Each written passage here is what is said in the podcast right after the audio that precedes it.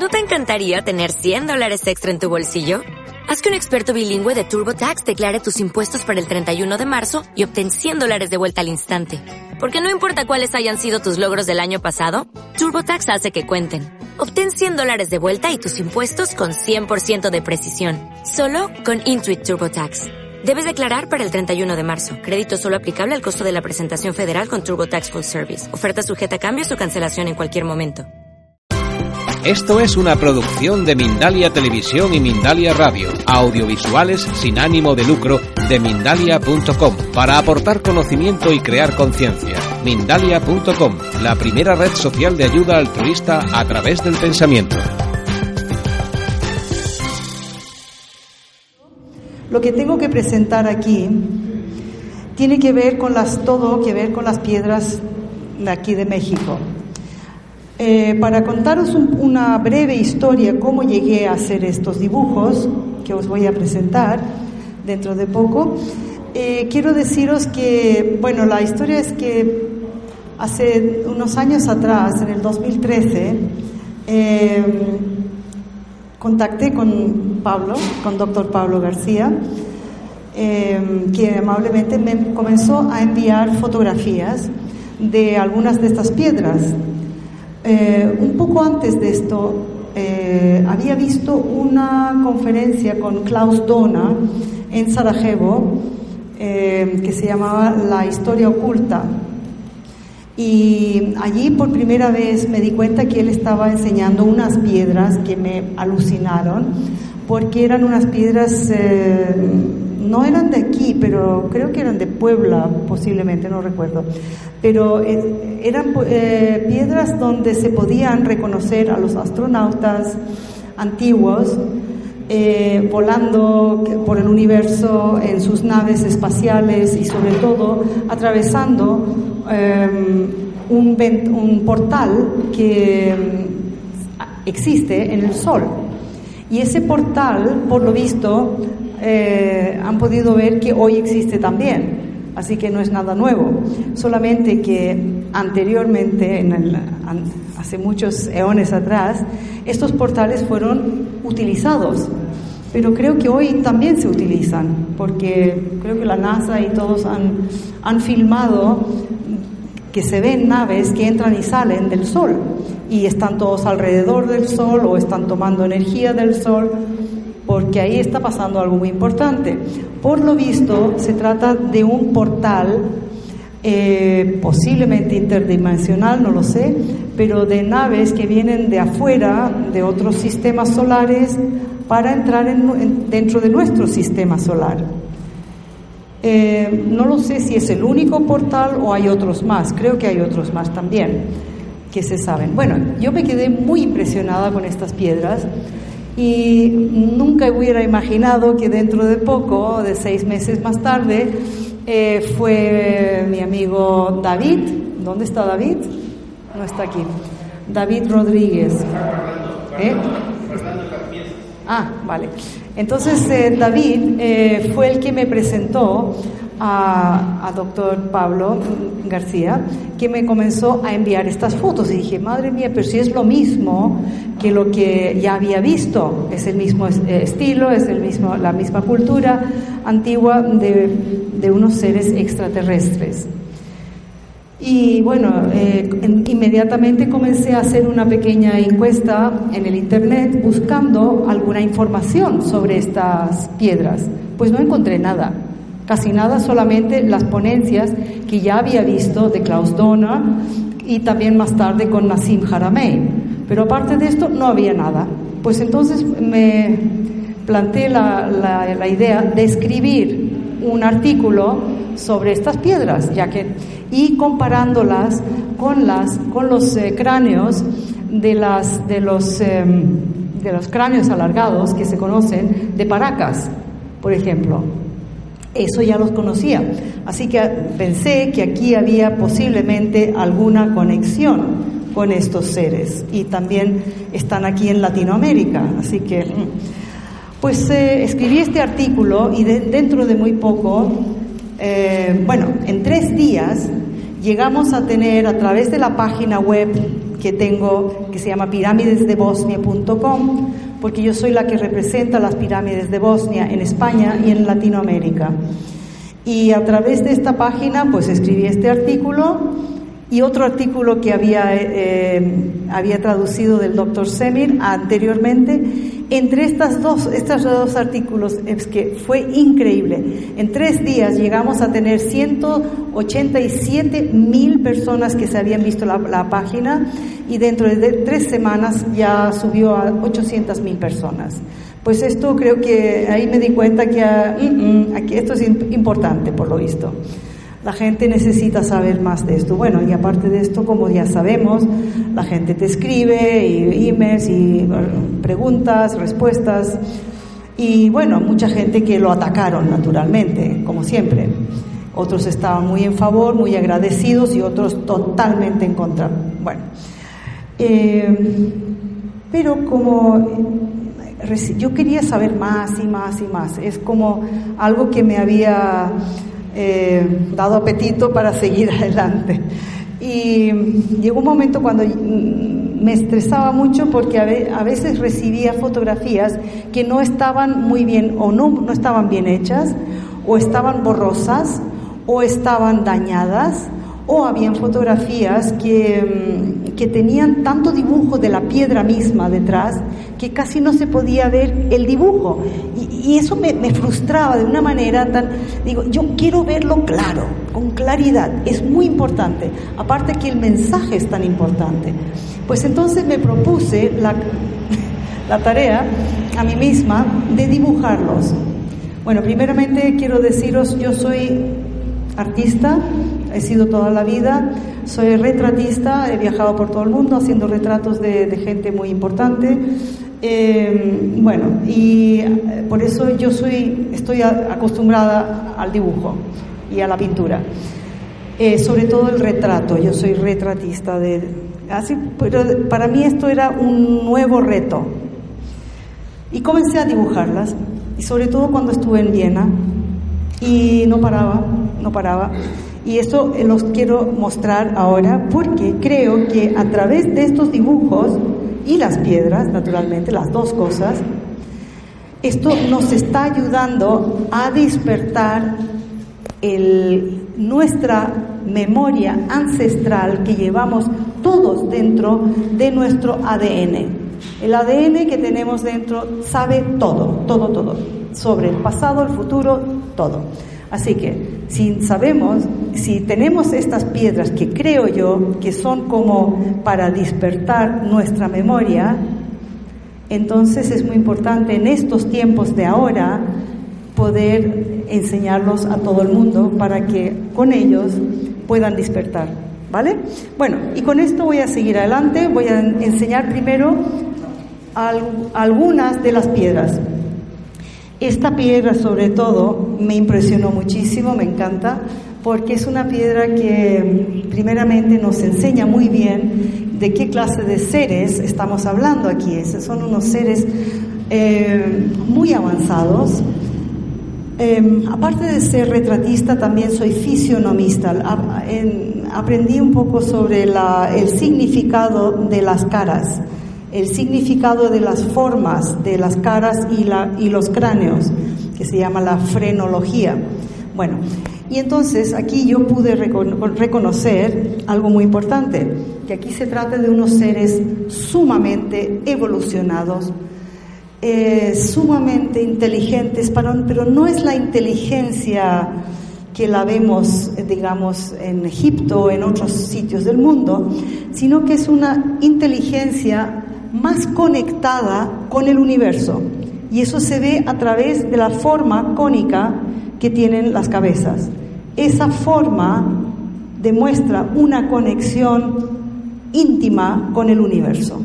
Estos no, no, estaban desconectados como nosotros. Por eso que nos falta esta parte hoy en día. A mí, cada vez que veo una cara, digo, ¿por qué no la tengo yo ya? ¿Me entiende? eso es lo que nos han quitado más tarde. Vale. Y aparte de esto tiene estos ojos enormes y como podemos ver no tienen orejas. ¿Os habéis dado cuenta que no, no, llevan, no tienen orejas y no tienen cabello tampoco? Y aparte de esto, el resto del cuerpo se parece a nosotros mucho. Bueno, este es el Chakmol que le llaman aquí, ¿no? Que es un, creo que es el nombre de, un astronauta, o también le llaman, eh, bueno, tiene Prometeos, también le llamaban. Eh, bueno, este cara, ah, perdone. Aquí vemos otra piedra que es maravillosa también, de una diosa eh, con, con, las alas, descendiendo desde una nave espacial. Creo que la habéis visto, es muy conocida ya, ¿no?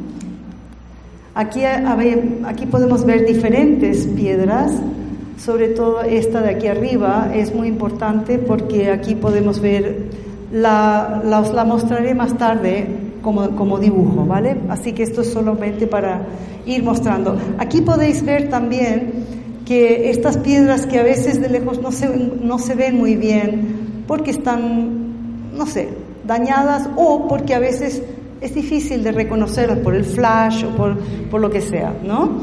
Bueno, ahora voy a seguir, esta es otra del Chacmol, una figura. Esto quiero saber, ¿dónde está? Eh, por lo visto me han dicho que es en el Cerro del Toro. Aquí podemos ver, aquí esta cabeza, otra vez, un cráneo alargado. Y aparte de esto vemos aquí también otra cabeza con los ojos almendrados. Posiblemente esta también habrá sido alguna figura. Eh, creo que está aquí en el Cerro del Toro, ¿no? ¿Es así? ¡Wow! Sería interesante verlo. Bueno, y entonces la próxima quiero enseñaros que aquel que os he enseñado primero, el chacmol original, es el original. Y estos fueron copiados más tarde por los mayas. Así que estos no son los primeros, sino que el anterior que hemos visto. Aquí estos son los dibujos que hago yo ahora y los plasmo sobre un fondo, eh, a veces eh, puede ser un fondo del universo, diferentes fotografías de Hubble Telescope y bueno, aquí para verlo de una manera un poco diferente. Oh, es también el Chacmol. Y aquí vemos otra variación donde está flotando o volando sobre la Tierra. Ahora, hay dos cosas, componentes muy interesantes aquí. Una es, ¿qué es esta piedra o qué es esta esfera? La segunda pregunta, ¿qué es esta plataforma? Bueno, son dos preguntas muy importantes porque creo, de haber leído varias cosas, que posiblemente podemos tener una respuesta. Primeramente, yo creo, es mi, impresión personal, que esto puede ser un cristal, una esfera de cristal que posiblemente contenga la génesis de la humanidad. Es una posibilidad. Porque, o de una civilización entera, ¿vale? ahí están todos los códigos, todo un, ¿vale? Esto puede ser. La segunda parte es la plataforma. La plataforma, os voy a enseñar una cosa. Eh, hace unos años, hace dos años atrás, estuve en Rumanía. Y en Rumanía fui con un señor que hizo todas las traducciones de un descubrimiento que se hizo hace muchos años atrás, en el 2003, sobre la montaña de Buseg, que se llama, o Busegui. En esa montaña de Busegui dentro eh, se encontró una bóveda enorme y fue encontrada por los americanos. Y los americanos lo, lo escanearon y se dieron cuenta que había una, una energía muy extraña que salía. Entonces ellos se interesaron por eso y al final, pues, para hacerlo corto, se metieron dentro y lo que confiscaron más o menos todos bajo control de ellos. Amenazaron naturalmente el gobierno de Rumanía, así que al final Rumanía o tenía que escoger entre una guerra como en Irak o, o ceder a todo lo que ellos querían y, y como un agradecimiento los añadieron a la NATO, les dieron mucho dinero para poder eh, hacer su infraestructura del país. Bueno, eh, bueno, aparte de esto, ah, existían tres túneles, esos túneles, uno de ellos, hicieron más tarde un viaje a través y conectaba Busech Mountain con la montaña con Giza, con el plató de, eh, de, Giza. Y allí más tarde hicieron, prepararon todo un viaje y se fueron con unos vehículos especiales por debajo de, de la montaña, por debajo, y atravesaron el mar Mediterráneo hasta llegar a Egipto. Allí se encontraron con otra cámara secreta y dentro de esa cámara secreta se encontraron muchos discos eh, con escrituras muy, muy, muy antiguas. Aparte de esto también habían varias eh, maquinarias muy avanzadas y una de ellas era una plataforma que flotaba. Y esa plataforma, a ver, espera, lo voy a... Ah, perdona, primeramente os voy a enseñar un poco más algunas. Esta, aquí veis otra vez una plataforma, pero un poco exótica, ¿no? aquí y aquí este también. Aquí vemos otra vez esta plataforma volante. ¿Quién nos recuerda esto? ¿De dónde viene la alfombra volante de Aladino? Pues posiblemente de aquí. ¿ah? Aladdin, flying carpet. Bueno, y entonces esta es la alfombra volante de Aladino, ¿no? Está claro. Entonces, aquí vemos otra figura muy interesante. Esto posiblemente es como un GPS. Alguien me dijo una vidente una vez, estos, estos, estas cosas se movían así, era como un GPS buscando un, algo. Y bueno, bueno, aquí tenemos esta historia del, es un dibujo del, del libro de Radu Sinamar, escribió cuatro libros muy interesantes, de los cuales se han traducido al inglés, y fue Peter Moon el que los editó en Estados Unidos. Yo los leí todos, me, los, me los tragué porque eran fantásticos. Bueno, y aquí vemos que llegaron a esta cámara secreta que está a más o menos unas, unos 80 metros debajo de la superficie.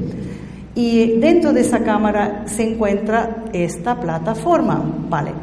La plataforma tiene más o menos 2 metros y 20 eh, o algo así de largo y un metro 10 de ancho y un grosor de solamente, ¿cuánto era? 3 centímetros, es, es, es, muy liviana. Y aparte de eso, está hecha de oro, está dorada, toda la parte superior todo de, de oro. y aquí veis que de dentro de esa capa de oro, que es muy, que solo tiene 4 centímetros, y debajo de ella hay otra capa, ah no, perdonen, el oro tiene un centímetro y la otra capa debajo 4 centímetros. Y esos 4 centímetros están hechos de un material que nosotros no conocemos, alienígeno. Pero, y dentro es hueco. Entonces, cuando este, uno de estos señores se sentó encima de esta plataforma y vio que aquí, en aquí está incrustado un cristal azul. Y cuando se sentaba sobre esa plataforma, se concentraba al cristal azul, se ponía la mente al cristal y él daba órdenes dónde quería ir. Entonces, te decías, quiero ir allí, a la, esquina, o quiero ir por allá, y la plataforma te lleva para allá. Pero tienes que tener el conocimiento de cómo conectarte mentalmente con, esta, con ese cristal. Bueno, parecido lo tenemos con el, con el chacmol, solamente que el cristal no está incrustado en la, en la plataforma, sino que él la lleva posiblemente también como un GPS. Puede ser. Pero es muy parecido. ¿Vale? Bueno, voy a seguir adelante. Aquí también podemos ver estos cráneos alargados que se han encontrado en Paracas, en Chile, esto fue en el norte de Chile, por ejemplo, este es de pelirrojos, eran pelirrojos, no, eran, no tenían el pelo oscuro. Aquí también vemos el cráneo más largo, más grande que se ha encontrado es en Australia, a la izquierda.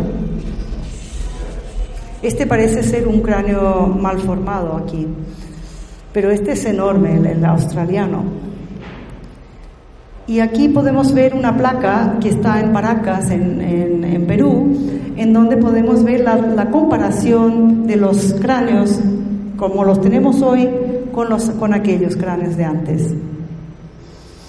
Esto también naturalmente significa que en este cráneo hay, hay mucho más masa, perdón, masa eh, cerebral que puede caber ahí dentro. Y eso naturalmente eh, tenemos otra, otra clase de inteligencia. Una pineal enorme y sí, la, pineal por lo visto estaba aquí. Esta es la pineal, aquí, ¿vale?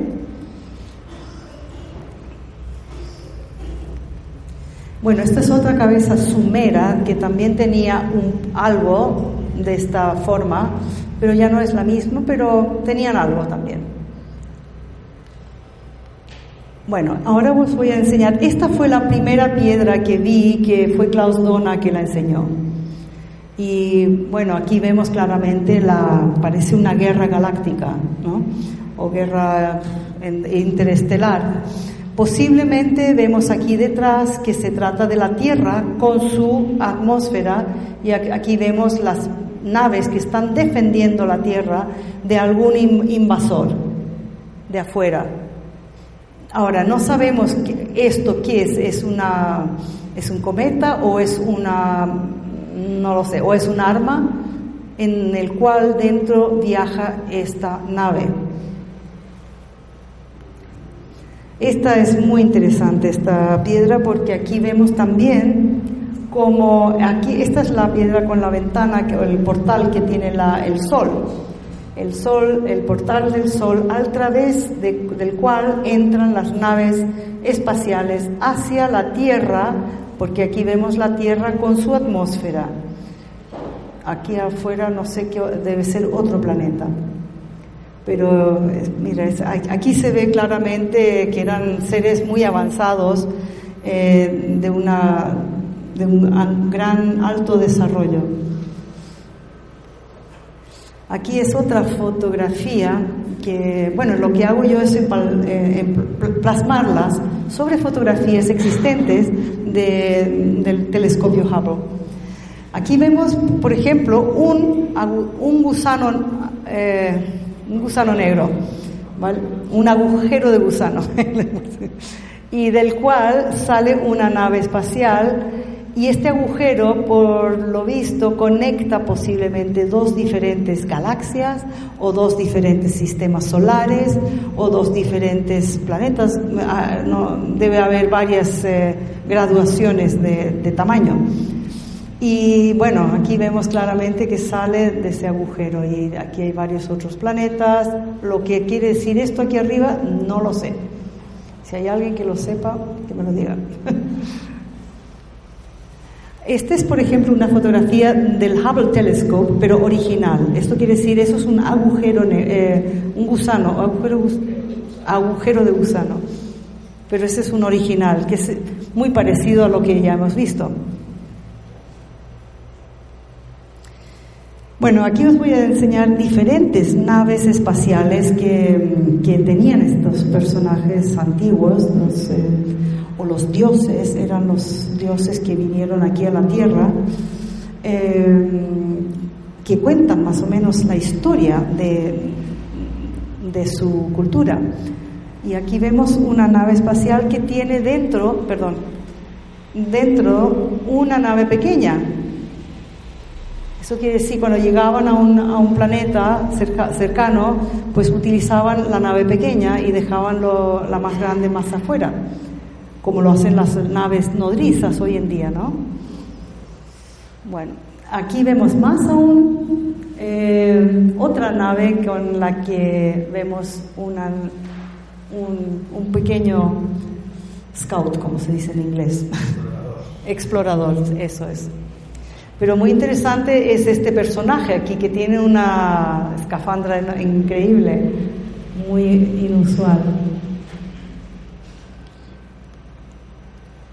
Y aquí también, bueno, hay varias variaciones, pero nunca, lo interesante de estas piedras que me he dado cuenta, que nunca se repiten, siempre son diferentes, siempre las naves, todo, todo, todo, nunca se repite, son únicas cada vez. Y también, por ejemplo, ah, perdón, aquí también vemos eh, esta plataforma que es diferente, esta ya tiene algo para reclinarse, las otras no lo tienen. Aquí vemos otra nave, otra vez está señalando con el dedo dónde quiere ir. ¿eh? Estos astronautas utilizaban y manejaban sus naves a través de la mente, conectando la mente con una clase de ordenador, computadora o, lo que, o cristal, que era como, como, una, como de, un GPS, para llevarlos donde ellos deseaban ir. Lo que significan estas cosas no lo sé porque aquí hay, hay, que, hay muchas preguntas abiertas. Esta es, por ejemplo, una pequeña escultura que se encontró en, Irak, eh, en un museo, pero que de repente desapareció, porque no interesa que lo sepamos, que los antiguos tenían ya toda esta tecnología que la hemos redescubierto hoy en día. Así que no hay nada bajo el, nuevo bajo el sol, como se dice. Em, bueno, esta fotografía esta es muy interesante también porque aquí vemos un astronauta como lo conocemos hoy, más o menos. Eh, a la derecha, bueno, aquí vemos por, por, primera vez también diferentes signos, o cómo se llama, eh, signos, sí. Y muy interesantes, eh, no sé si son escrituras o símbolos, pero esto es muy importante, creo yo. Eh, espero que algún día alguien pueda descifrarlos, porque nos contaría una historia muy diferente y mucho más profunda sobre lo que estamos viendo. Aquí vemos aquí varios eh, planetas también. Eh, aquí esto parece ser Saturno. Pero ¿qué es esto aquí atrás? Me pregunto yo. Y un día estaba muy intrigada. ¿Qué significa eso? Parece un planeta rodeado por cuatro lunas. Bueno, eh, se sabe de los sumerios que mm, los sumerios tenían el conocimiento de cómo se creó el sistema solar. Y uno de los planetas que se conocía antes, eh, que los sumerios ah, escribieron sobre eso, que fue una biblioteca que se encontró en Sumeria, en Nínive. En Nínive existe una, biblioteca de más de 54 mil eh, tablillas de arcilla con la escritura uniforme.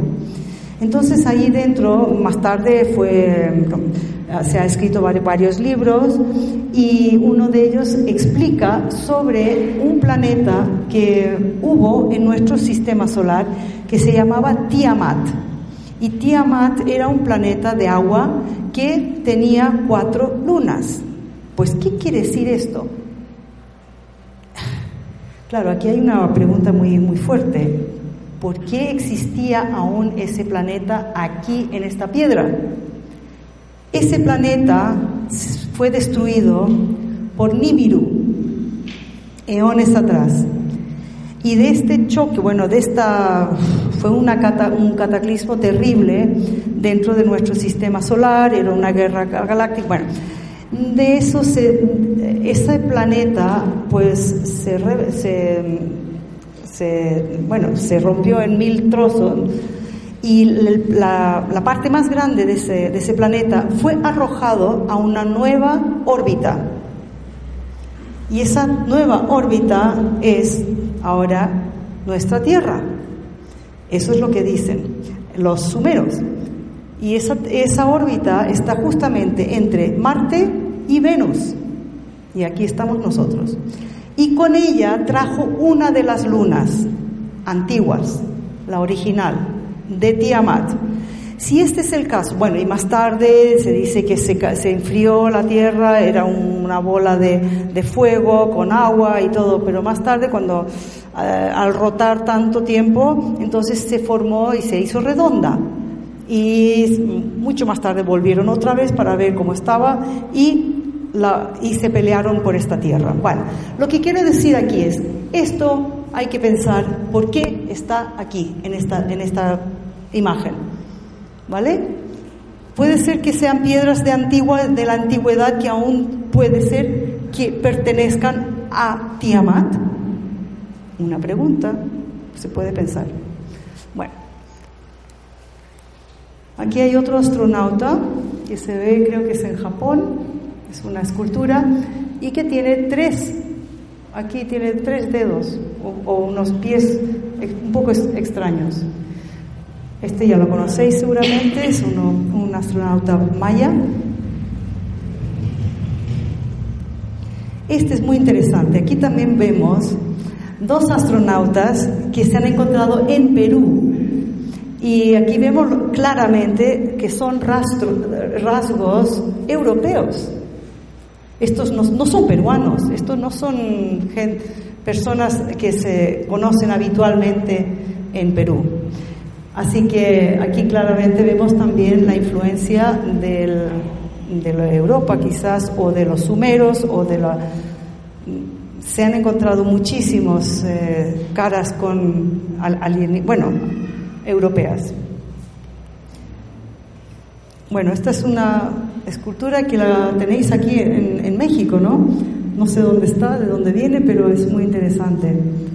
Aquí se ve una nave espacial también, una clase de nave, pero esto parece más bien un dragón o un reptiliano. ¿Mm? está en Veracruz. Ah.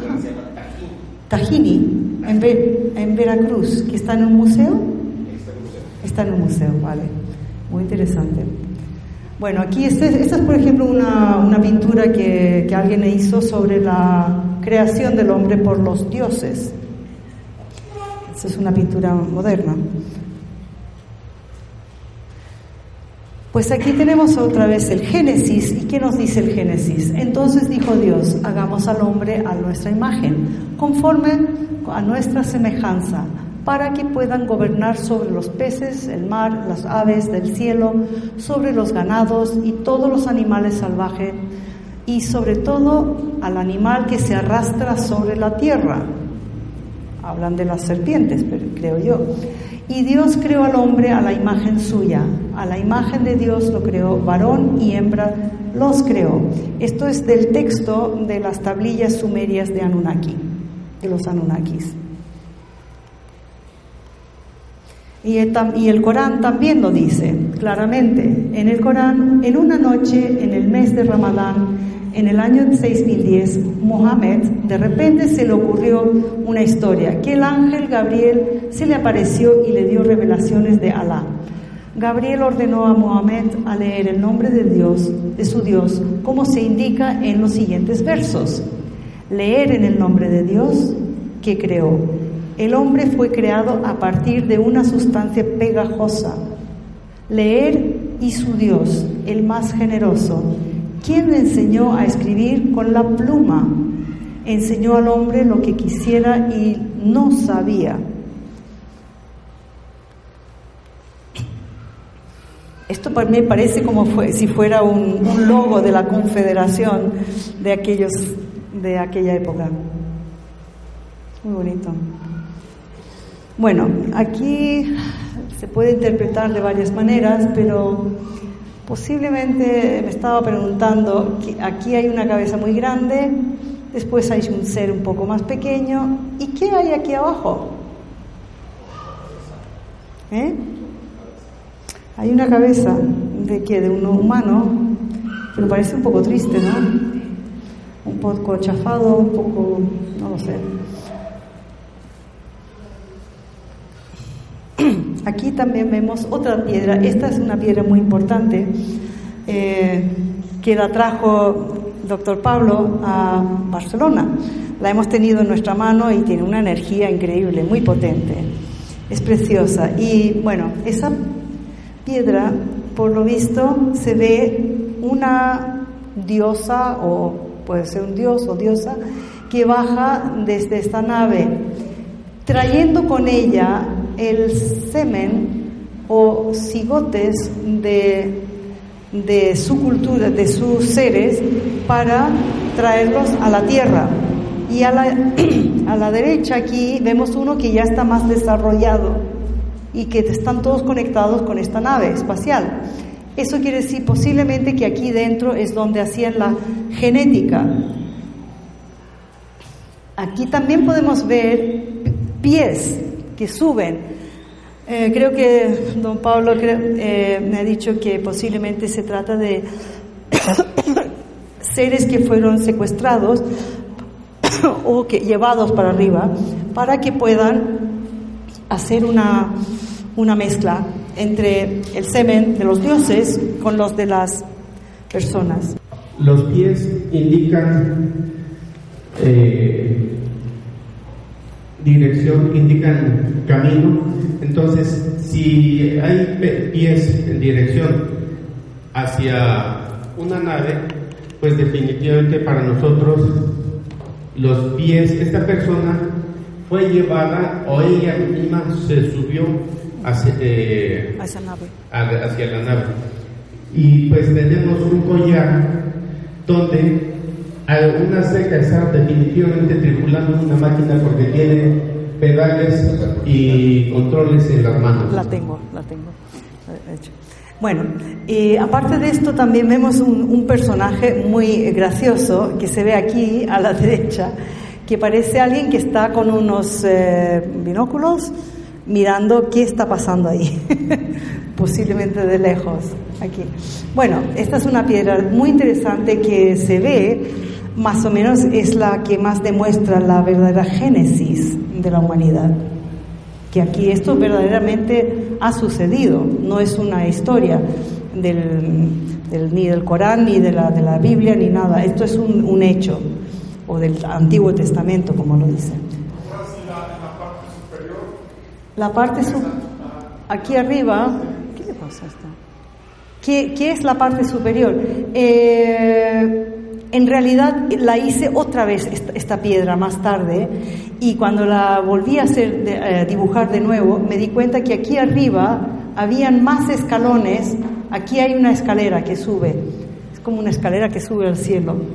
Eh, y aquí también hay otras líneas que faltan en este dibujo que parecen como un vórtice. ¿Vale? Así que no está, esta no está completa, no la vi la, primera vez. ¿Mm? ¿Es que? Ah. Sí, muy, muy buena pregunta porque aquí, eh, sí lo está diciendo muy claramente la señora se ven ventanas y se ven en el centro unas, unas escaleras. Entonces, para nosotros esta era la nave nodriza, la nave exploradora y pues sí, ya lo que digo, cuatro, el número cuatro para los aztecas es creación. Este se venía con la misión de procrear. Procrear, sí. Pero no solamente eso, aquí tenemos una quinta en desarrollo. Quiere decir que este ser era otro que habían enviado con la misión de procrear.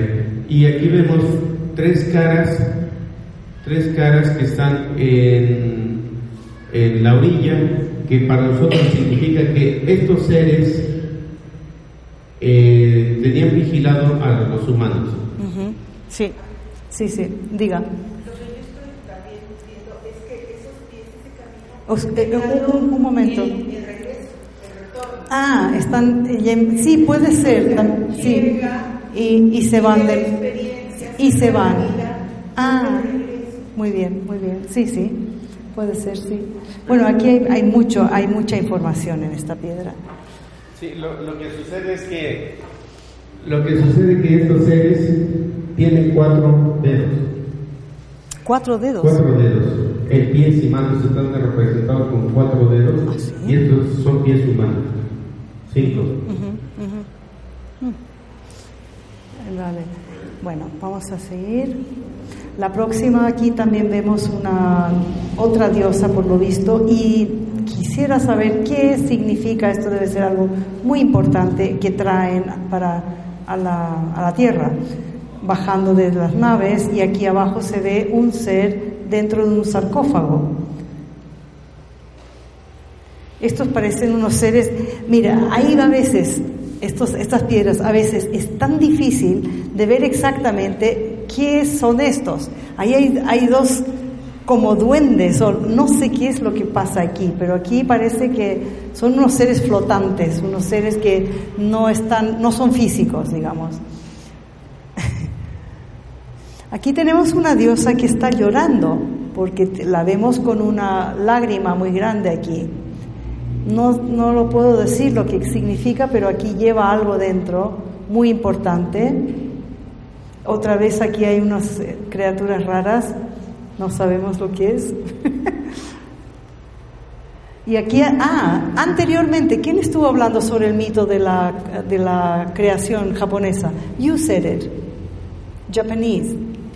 El mito de, la, de, la, de, los japoneses, pues dice en los que la creación se cree que en la antigüedad una pareja celestial descendió de los cielos atrapados en la tierra, dejando a sus hijos en la tierra y luego formaron el pueblo japonés. It's what you said before. Yes? Mm-hmm. Anyway, bueno, más tarde, esto es muy interesante. Esta es la, raza japonesa que se creó de esa manera, por lo visto.